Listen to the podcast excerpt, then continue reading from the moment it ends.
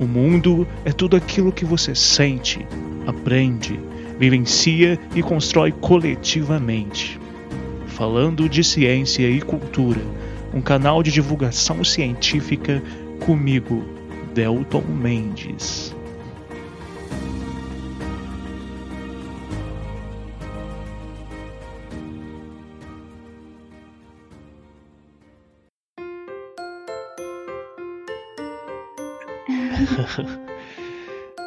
Delton e quando eu trabalhava no posto de saúde, curtia bastante tomar um cafezinho nas casas das famílias que eu visitava da minha área de cobertura. Eu sou a Marcelinha do SUS e você é tão importante para mim quanto o SUS é pro Brasil.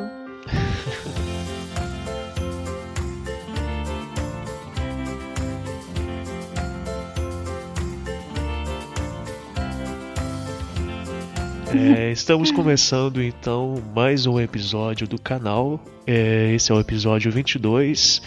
E hoje, desta vez, eu tenho ao meu lado a Marcela, estudante de medicina com a qual eu já tive a oportunidade de compartilhar alguns momentos de bastante reflexão nos últimos anos, né, Marcela?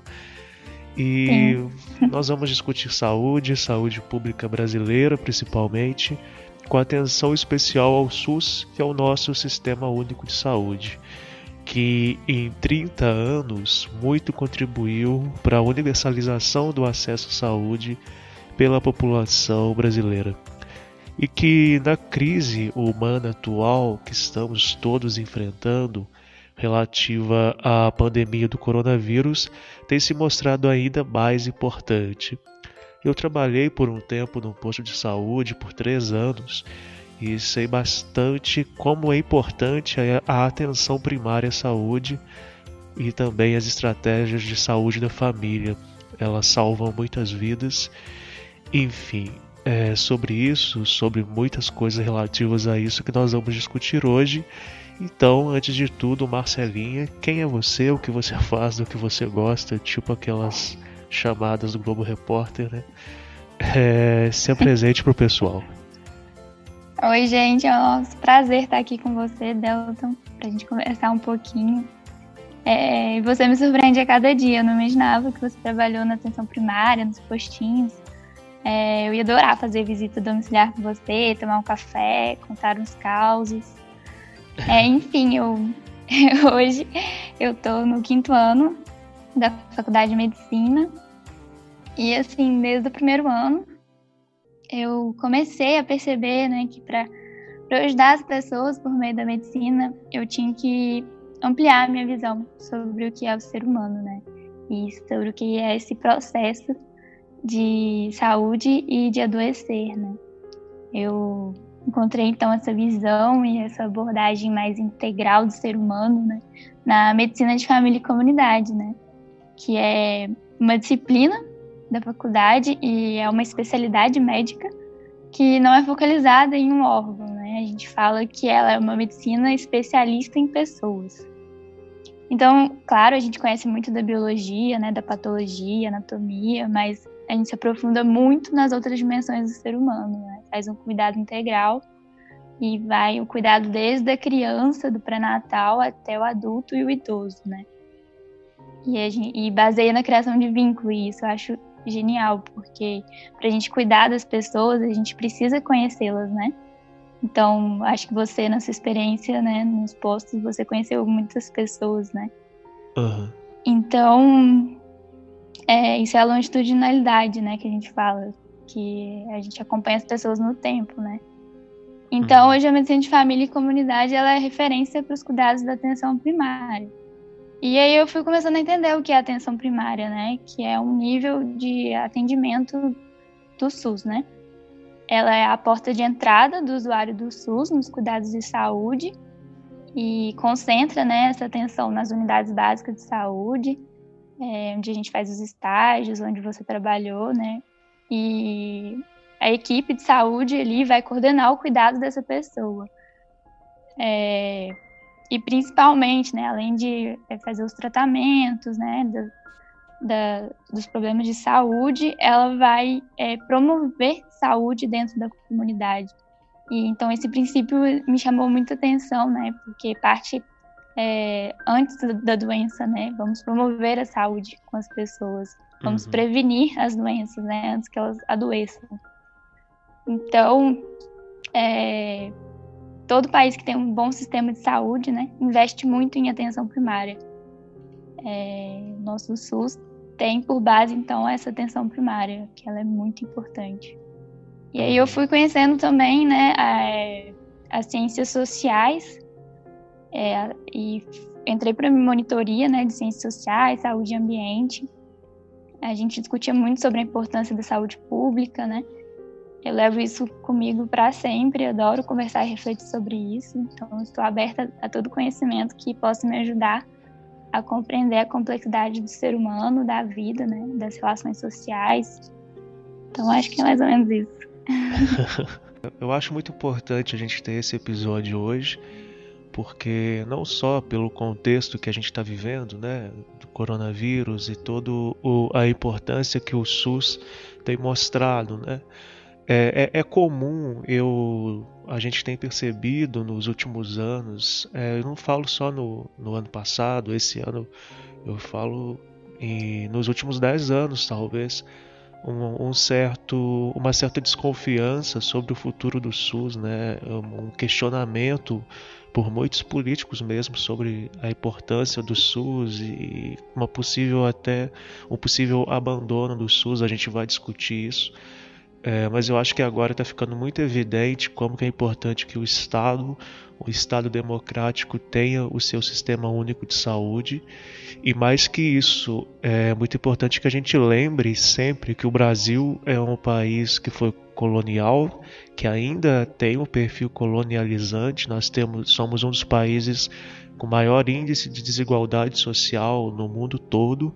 Então, Sim. o sistema universal de saúde, ele, é, eu acho que é obrigatório no Brasil. Não, não tem como a gente ter outro, outro movimento mesmo de saúde que não seja um sistema universal. E precisamos melhorar cada vez mais isso. Eu acho que é, o episódio de hoje ele vem muito nesse sentido, né? Sobre o que é saúde, né? Com Porque certeza. isso diz totalmente o sistema de saúde que a gente vai ter.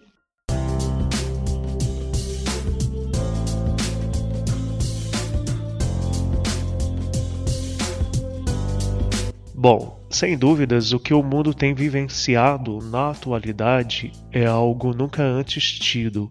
Embora já tenhamos passado, é, como humanidade, por várias outras epidemias, é, pandemias, e embora ainda lutemos contra muitas outras doenças, né, isso é muito importante dizer, o foco do SUS não é só o coronavírus, a gente tem uma série de outras patologias, outros problemas graves, inclusive infecciosos também no Brasil acontecendo agora, inclusive, que já são comuns né, de acontecer, são sazonais. Mas pela primeira vez na história humana, eu acho, na Terra, o agente infeccioso, nesse caso um vírus, o coronavírus, se propagou por tantas regiões, tantos continentes terrestres. É um marco histórico é, que também é, está alicerçado a essa velocidade de propagação, de contaminação, já que, que hoje, com os meios de locomoção que nós temos, aéreos e terrestre, terrestres, nós podemos nos conectar facilmente com pessoas em todas as partes do mundo em um curto espaço de tempo, né? É, um exemplo claro disso é, são as primeiras medidas de contenção, de tentativa de não propagação do coronavírus, que foi limitar quantidade de voos é, domésticos principalmente. Então a gente consegue se conectar com pessoas pelo mundo em 6 horas, 10 horas, 24 horas de uma parte a outra do planeta. Isso nós nunca tivemos é, nesses contextos anteriores de pandemias ou epidemias. Então, o aspecto muito debatido é, hoje que já vinha sendo debatido anteriormente, mas acho que de forma não tão profunda, né?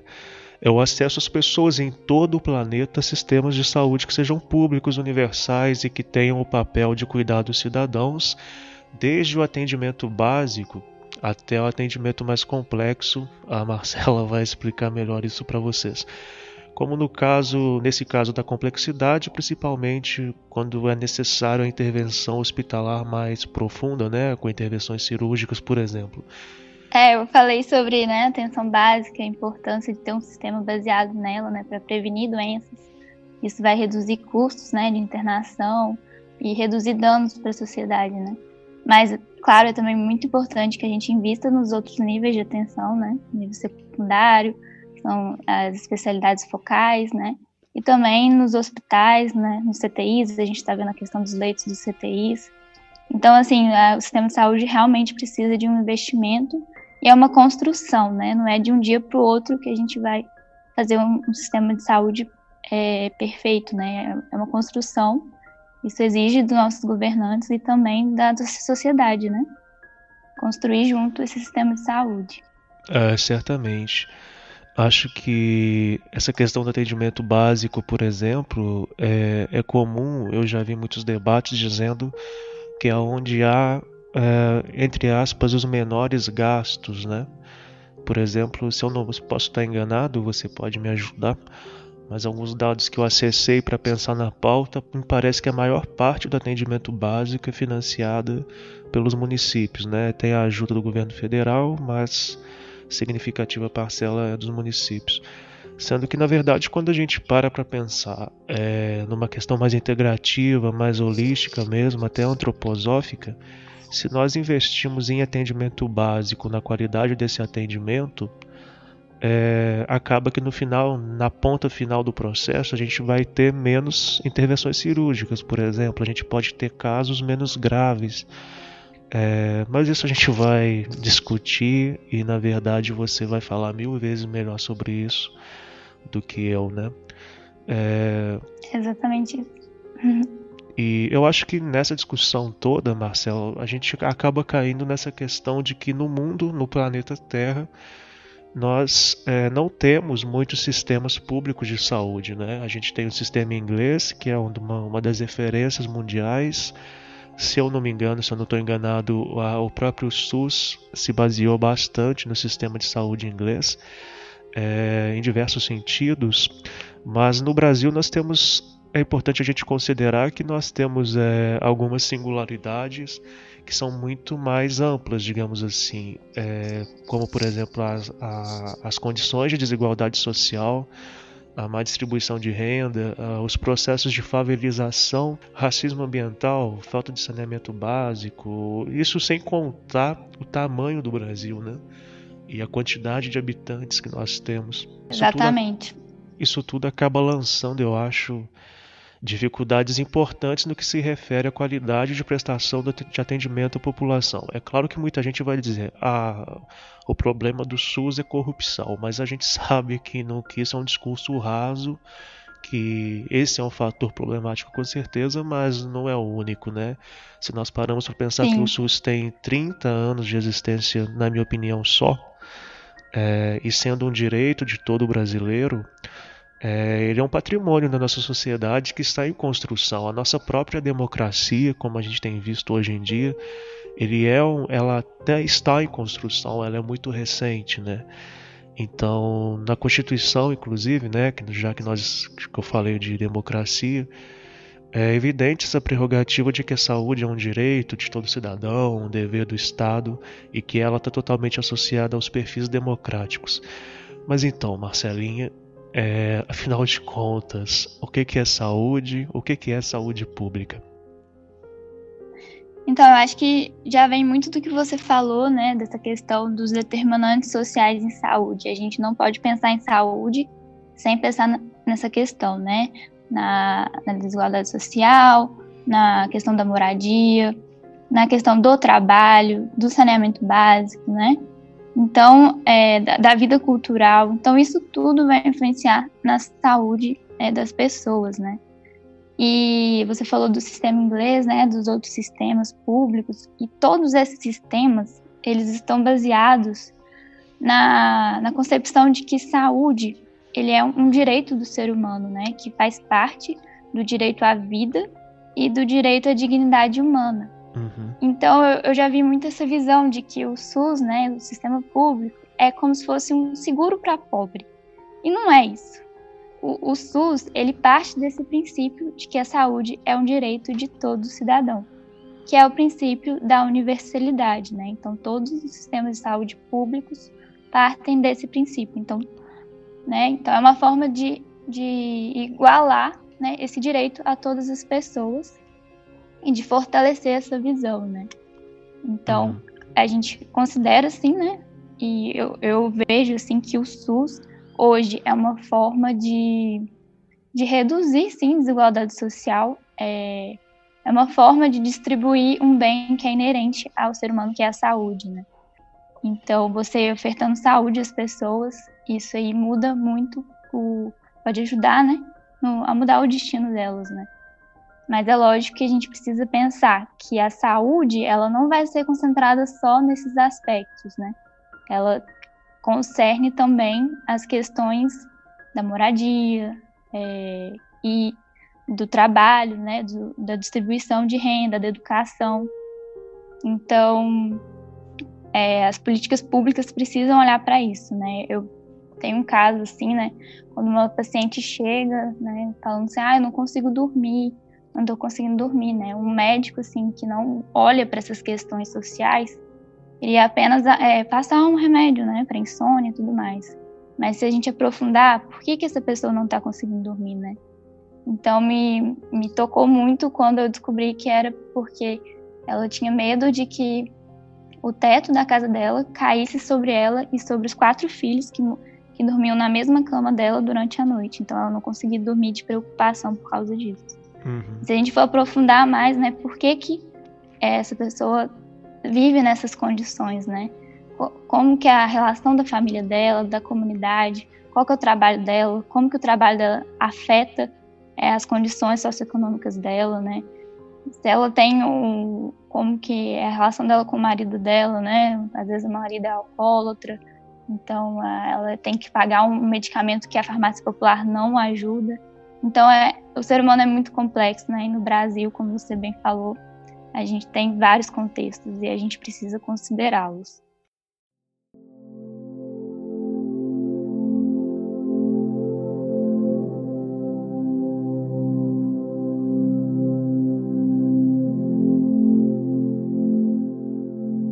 há muito tempo no Brasil e no mundo, né, desde o século XVII, tinha uma orientação científica é, que levava uma concepção muito mecanicista e reducionista da saúde, né?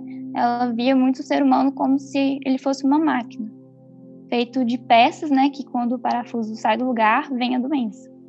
Mas a gente sabe que a gente não é máquina, né?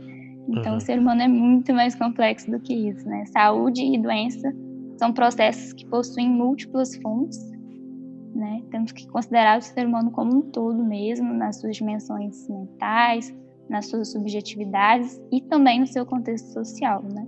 Então acho que é, é isso que é importante, né? E a Organização Mundial de Saúde, né? Depois da Segunda Guerra Mundial, as pessoas aprenderam muito, né? Com uma crise humanitária, né? A gente está passando por uma crise humanitária com o Covid, então espero que a gente aprenda também muitas coisas.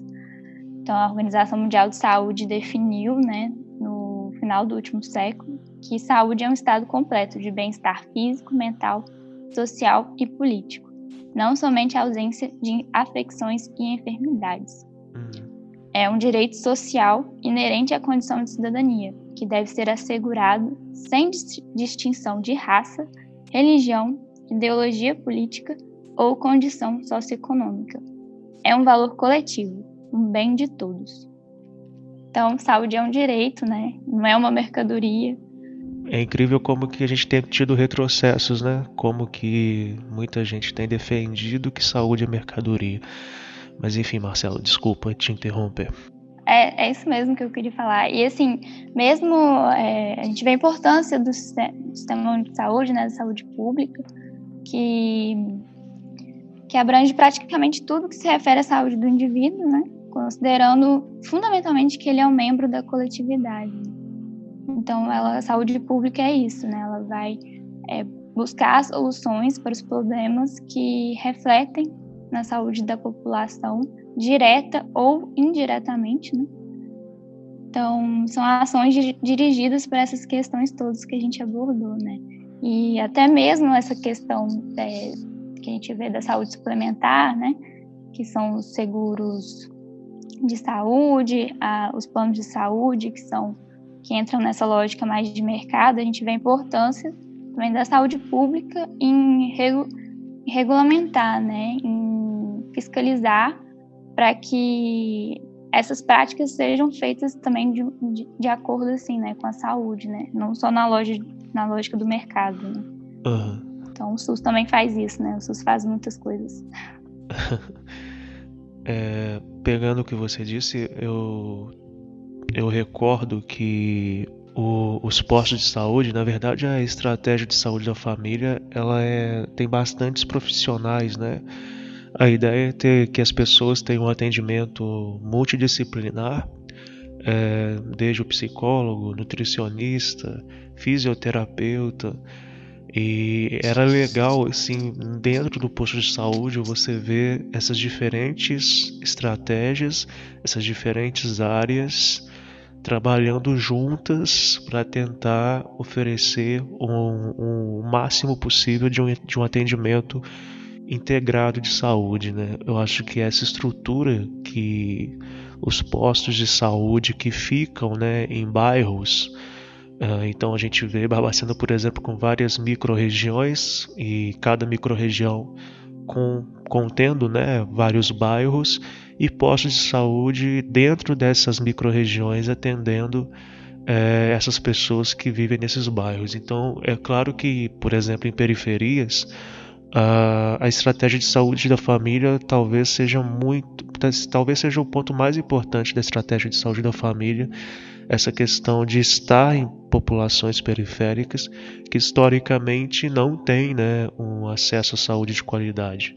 Mais uma vez, é claro que a gente tem problemas, é, sabemos que o atendimento de saúde tem muitas falhas né, nos postos e etc. Mas pensem que se nós pensarmos em políticas públicas, pensarmos em Estado brasileiro, é uma das felizes formas através das quais o Estado consegue estar em várias partes do Brasil. Né? A gente tem experiências em outras áreas, como a segurança pública, que nós não conseguimos isso, né? o Brasil é falho, mas a questão da saúde, até mesmo em favelas, a gente tem postos nos quais os agentes de saúde são membros da, da, da comunidade, na qual, inclusive, é uma prerrogativa, né, que os agentes de saúde de cada posto sejam habitantes daquela microrregião. Então, notem como que é importante, né, a gente envolver mais o debate sobre a questão do SUS e fortalecer cada vez mais as prerrogativas, né, do que ele defende, do que ele pratica. Exatamente, a gente tem, como você falou, né, esse acesso universal que vai lá na periferia, vai em territórios muito distantes, que antes do SUS, né, antes de 1988, né, isso praticamente não existia, né. Então, o SUS tem 30 anos, isso vem ocorrendo, né, a gente quer melhorar muito essa qualidade desse atendimento, a qualidade desse acesso e desse cuidado. E já em todo esse tempo de SUS, 30 anos, né? Eu também acho pouco, o SUS é muito novo, né? Então, a, é, com a atenção primária, a gente já conseguiu, por exemplo, é, reduzir mortalidade infantil em 61, é, diminuiu-se em 61%, né, no período de 1990 a 2010. Uhum. E erradicou paralisia infantil, a gente tem as, a prevenção em saúde é, com vacinação e a prevenção das, das, doenças cardiovasculares, né, que são muito prevalentes no Brasil. Então, todo esse acompanhamento, né, da pressão arterial, da diabetes, do indivíduo, né, como um todo, todos os programas de saúde é feito pela atenção primária, né, pelos postos. E é muito importante essa equipe multidisciplinar. Antes do, do SUS, a gente tinha um paradigma biomédico, né, que o cuidado era totalmente centrado no médico e hoje não. A gente precisa do profissional fisioterapeuta, do dentista, do psicólogo e é o núcleo de apoio à saúde da família, né? E o que a gente está vendo é assim que a gente precisa melhorar muito isso, ter mais investimento, né? E isso em âmbito federal, né? E também municipal e estadual. Então a uhum. gente vê assim que cada UBS né, vai, vai variar muito a qualidade. Né? Tem, tem UBS que tem uma qualidade muito boa de atendimento, que entende o funcionamento do SUS, entende o funcionamento da atenção primária, e vai ter UBS que é totalmente diferente, né? Então, assim, a gente tem que investir na qualidade da educação desses profissionais, para que eles entendam também o que é saúde pública, entendam como funciona, que a educação médica também venha com essa educação que não pense que o cuidado é centrado totalmente no, no médico, né? Que, que existe uma equipe para fazer esse cuidado. Então, eu acho que é um investimento em vários âmbitos, né? E a gente tem que exigir isso, porque precisa melhorar muito, muitas coisas, mas a gente já teve muitas conquistas. Uhum. É, e eu, é muito importante isso que você disse, até para a gente discutir um pouco essa relação, o que nós temos visto hoje na atualidade, né, com relação ao a Covid-19, ao coronavírus.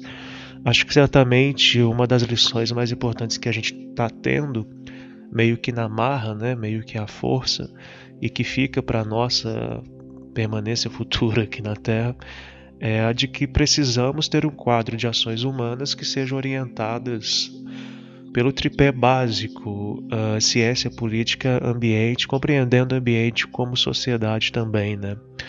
O coronavírus, é, segundo estudos recentes, tem forte relação, por exemplo, com ações ambientais equivocadas.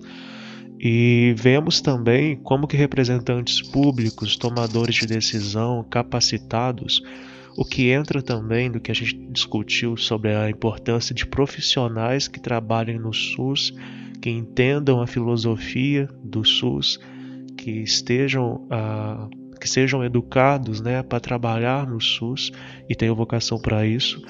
Mas enfim, como que o coronavírus tem mostrado que termos tomadores de decisão capacitados, políticos capacitados, pessoas com experiência nas áreas e com um olhar voltado para políticas mais inclusivas, baseadas em ciência, fazem a diferença, né? É, alguns países onde tem se tido os melhores resultados no que se refere à Covid-19, seja na prevenção, seja no cuidado dos contaminados, em vários mecanismos de controle, são países nos quais a gente sabe, a gente tem visto que há governantes com capacitação técnica crítica e países que também têm políticas públicas muito bem elaboradas, cumpridas né, pelo seu é, legislativo, pelo seu executivo e etc. Eu acho que o Brasil, se nós tivéssemos um quadro político, digamos, melhor, mais capacitado, certamente teríamos um plano de ação contra o coronavírus de prevenção, controle e cuidado muito melhor do que nós temos visto atualmente, né?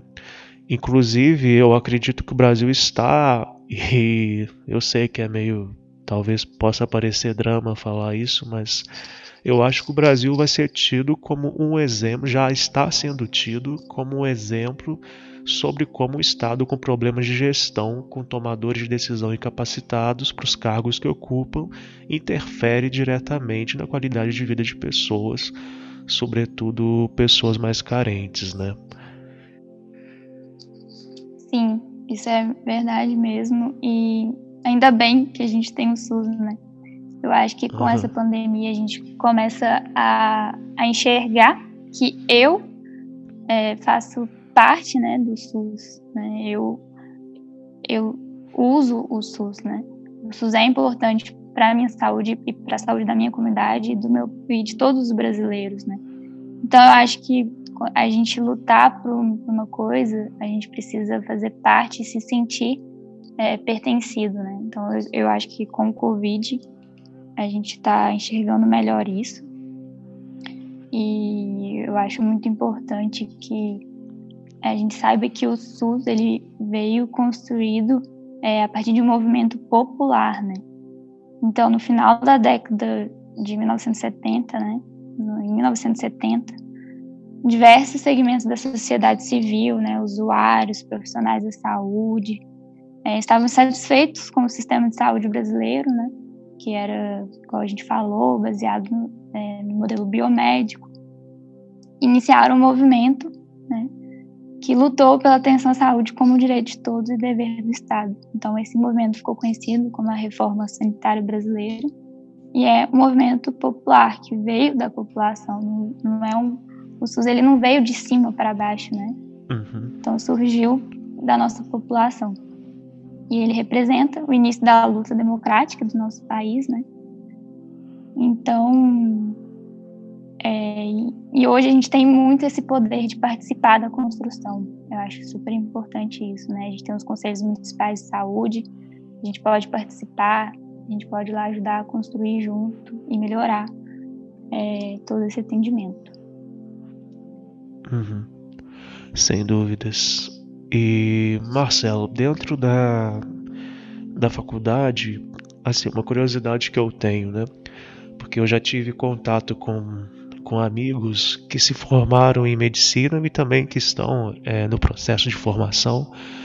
E muitos deles às vezes afirmam que há a ausência do debate, desses debates um pouco mais de cunho social, um, até mesmo uma formação mesmo voltada para o trabalho no SUS. Eu lembro quando eu trabalhava no posto, que várias vezes, bom, eu trabalhei, eu saí do posto de saúde em 2012, então tenho oito anos. É, eu lembro que por várias vezes a gente via que médicos não queriam trabalhar no posto de saúde, né? Inclusive ficavam vários e vários tempos sem um profissional. E a gente vê mesmo conversando com alguns deles que iam trabalhar no posto, eles é, sempre tinha aquele discurso de que eu tô aqui para pegar experiência, mas eu não quero ficar aqui. Ou então são médicos recém-formados que estão naquele processo, né, de decidir o que vão fazer de residência, o que vão fazer depois.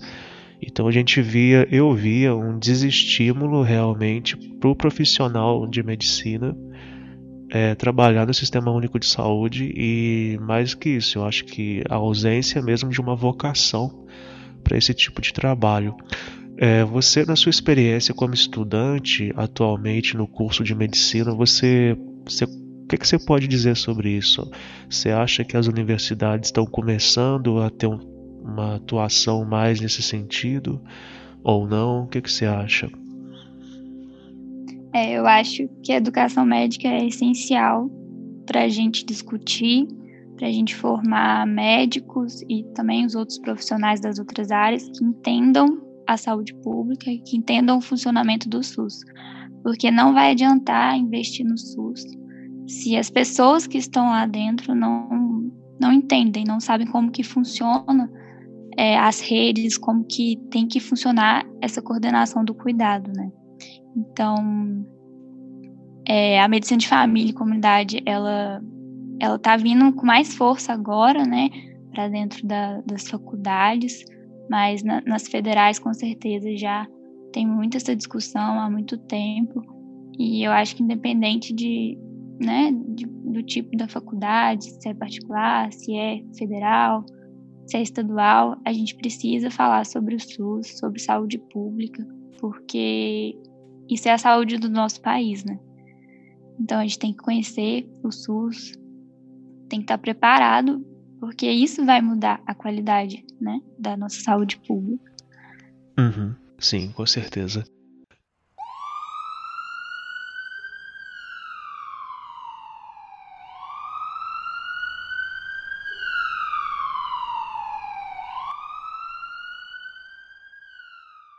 Bom, Marcelo, é, o Brasil é um país como muito, com muitos problemas, né? Como já mencionamos anteriormente. Embora o SUS tenha muitas críticas, algumas das quais a gente até falou um pouco, ele tem desempenhado um papel de suma importância né, na diminuição de dívidas históricas que temos com, é, com a maioria da nossa população. Né? Inclusive, o debate bem atual é a questão de como que o SUS deve atender também os povos indígenas mas com aptidões diferentes, né? com, inclusive com médicos que sejam índios. Enfim, é uma discussão que tem acontecido hoje. Né? Ontem, inclusive, nós tivemos uma discussão dessas lá na UFMG, quer dizer, à distância. Né? Bom, e claro, o SUS tem contribuído muito com a melhora na qualidade de vida do povo brasileiro. É, por exemplo, em termos de imunização, sobretudo de crianças na primeira infância, no combate à AIDS, outras doenças infecciosas, o Brasil é tido como exemplo para o mundo todo. A própria Fiocruz é considerada uma das melhores instituições mundiais, né? Só o nosso atual governo que não vê isso, não valoriza isso. É, Marcelo, então para entender a saúde a gente precisa ter um olhar, eu acho, histórico também, né? Como você mesma apontou. Eu acho que seria legal a gente fazer um breve resumo para os ouvintes sobre essa história do SUS. Você acha que é possível? Sim, claro. É, se a gente voltar né, bem lá atrás, quando o Brasil era povoado apenas pelos indígenas, né, e que é, a população indígena tinha acesso ao grande cuidador da comunidade, né, os pajés.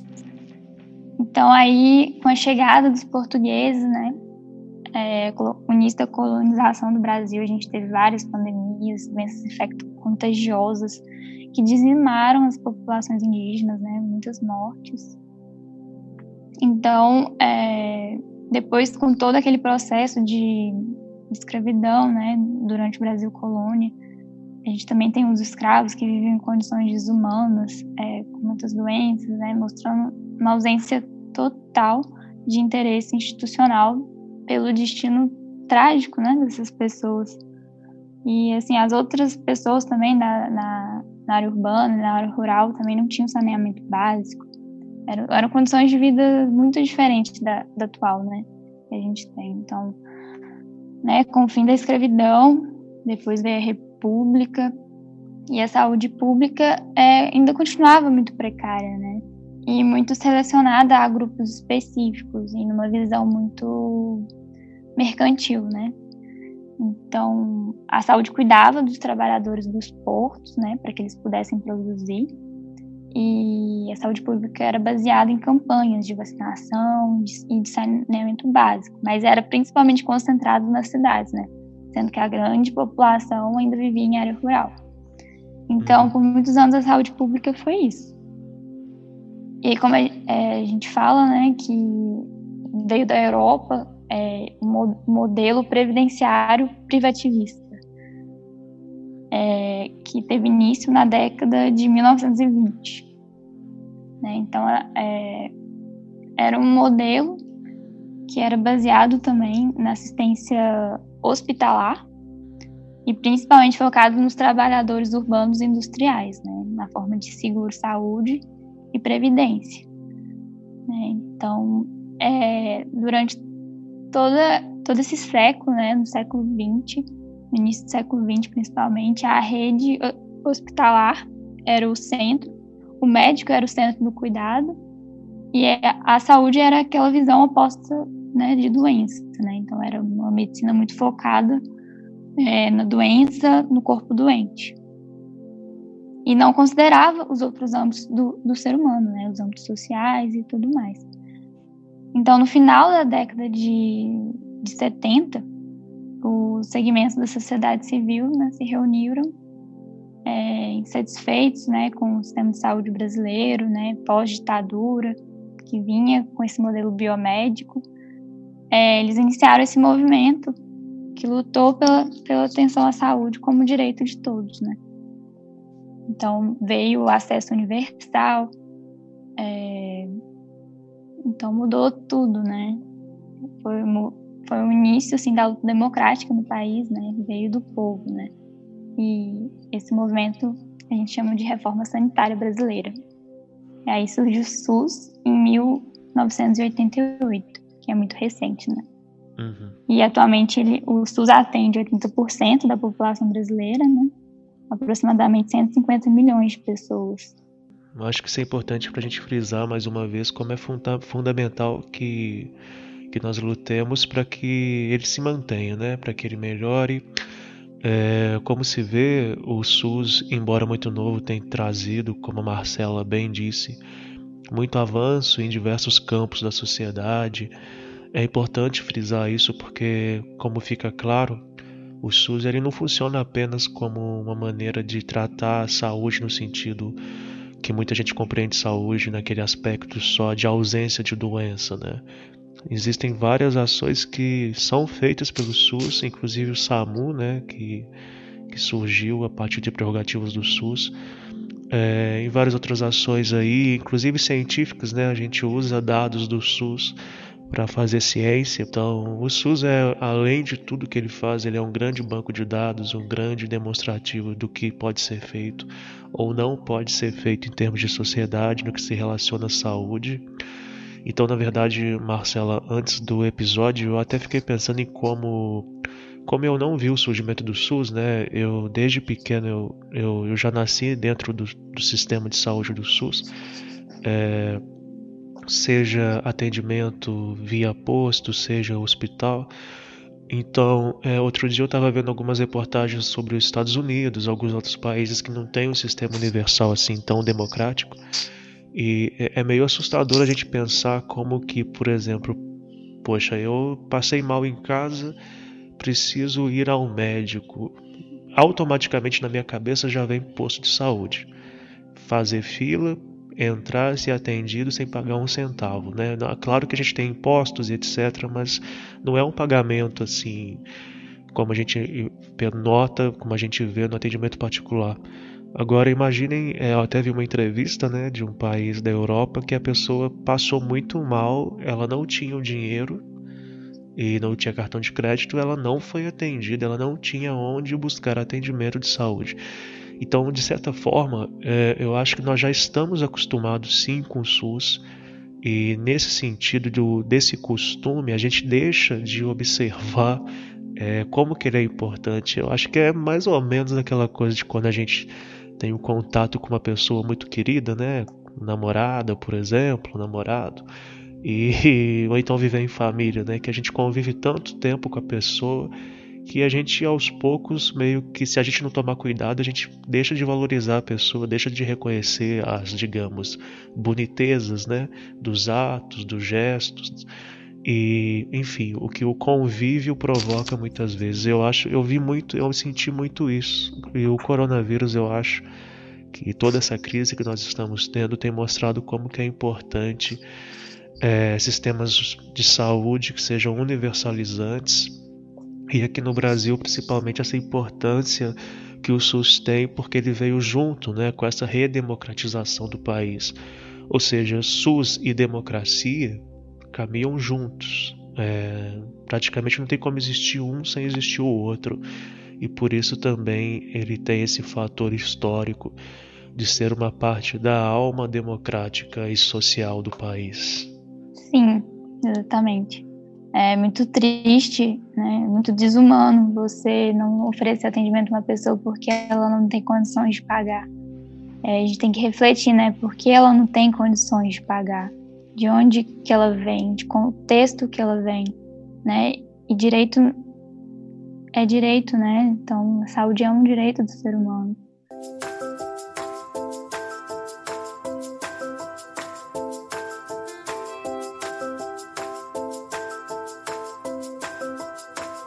Marcela, é, estamos chegando ao final do episódio, então eu gostaria de agradecer a sua presença e, e claro, deixar o espaço sempre aberto para você, é, também para os seus projetos. Né? Eu vi que, você tem, que vocês têm várias ações lá na Faculdade de Medicina, é, então, se vocês tiverem interesse, podem contar sempre com o espaço aqui do canal para divulgar ações de vocês, perspectivas críticas, filosóficas, enfim. Tá bom. Eu agradeço muito a oportunidade de poder falar sobre isso. É um tema muito complexo, é, é muito difícil, né, falar sobre esse tema. Mas eu espero que tenha trazido alguma reflexão, né, que é o mais importante, né? A gente refletir sobre isso, refletir o que é saúde, refletir de onde vem o SUS e como que a gente pode construir ele de uma forma melhor, né? A gente é, tem. É, fica. É claro que a gente depende né, de financiamento, de bom gestor de saúde, boa coordenação de cuidado, medidas de prevenção de doença, promoção de saúde, políticas públicas que prezem pela saúde. Então, acho assim, tudo que vai contra esse sentido, no sentido do desmonte do SUS, é um atentado a uma conquista do povo brasileiro do direito à saúde. Né? A gente não pode aceitar o desmonte do SUS pelos nossos governantes. É, uhum. Então a gente deve e deveríamos estar caminhando no sentido de fortalecer o SUS, de reconhecer as conquistas de, e melhorar os gargalos, né? Então, tem uma frase da Angela Davis que eu gosto bastante, que é: Eu não estou mais aceitando as coisas que eu não posso mudar. Eu estou mudando as coisas que eu não posso aceitar. Né? Eu convido todo mundo a seguir também a página da Liga de Medicina de Família e Comunidade no Instagram, é lasfanfame. Tem muita informação sobre saúde e sobre nossas lutas no SUS. Né? Muito obrigada mesmo pela paciência, por nos escutarem. Obrigada, Delta. É, imagina, é uma honra ter você aqui. É uma pessoa querida, né?